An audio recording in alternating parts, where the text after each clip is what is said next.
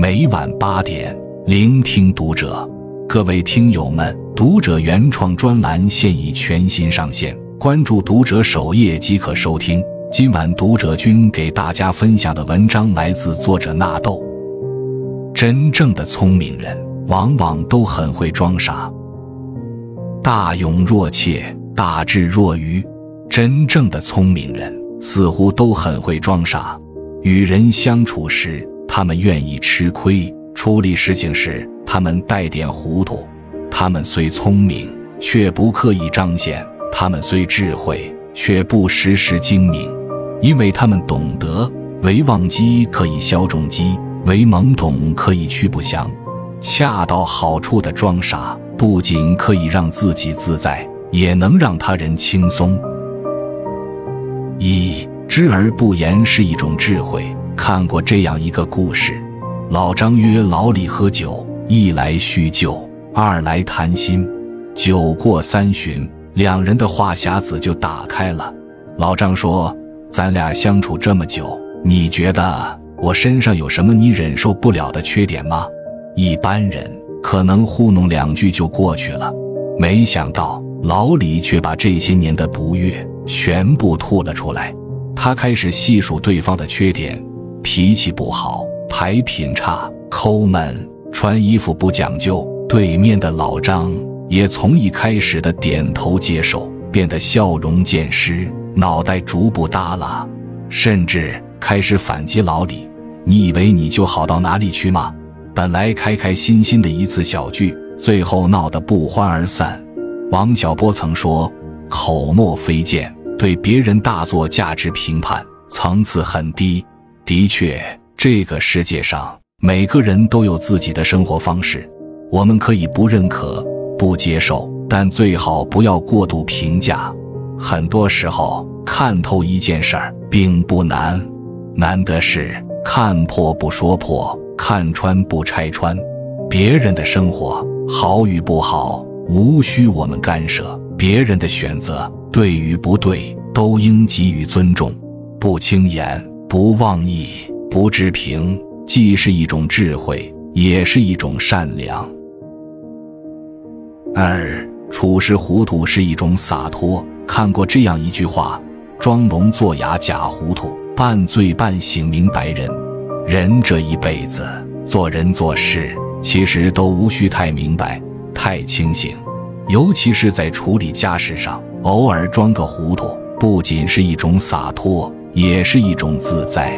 杨绛曾经讲过这么一个故事：年轻时，他和钱钟书一起留学时，曾争论过一个法语单词。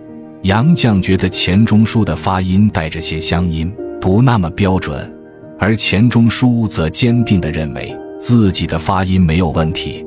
于是，两人就因为这一点小事儿。在轮渡上吵了起来，甚至还说了很多伤感情的话。为了证明自己的正确，杨绛甚至还找了一位法国人来评判。最后，虽然证明了杨绛的正确，但他心里没有一丁点的快乐，反而觉得因为这点小事儿，不仅浪费了本可以观赏海上美景的机会，还差点破坏了两人共赴未来的幸福。后来，他这样写道。好的婚姻，该演的戏要演，该装的糊涂的装，该和解的得和解。婚姻本是一场合作，谁先睁眼，谁就输了。的确，夫妻相处永远不能太过清醒，太过计较。生活里的很多小事儿，笑一笑就过了，根本无需非要弄清个中曲折。但如果总是把目光聚焦在琐事上，不仅会破坏自己的心情，还会影响夫妻感情。适当装傻，处事糊涂，才能让心灵轻盈，才能让关系紧密。三，愿意吃亏是一种境界，吃亏是福，似乎是众人皆知的道理，但并不是人人都能做到。毕竟。谁也不是傻子，真的就能心甘情愿舍己为人。但是人到了一定境界，就会愿意吃亏，主动吃亏。马未都讲过这么一件事儿：多年前，有个商家刚入行，手上有一套上好的古瓷器，要价八万元。很多买家看他年轻，恐是不懂个中诀窍，就拼了命的往下压价。这时马未都却直接以九万元的高价收走了这瓷器。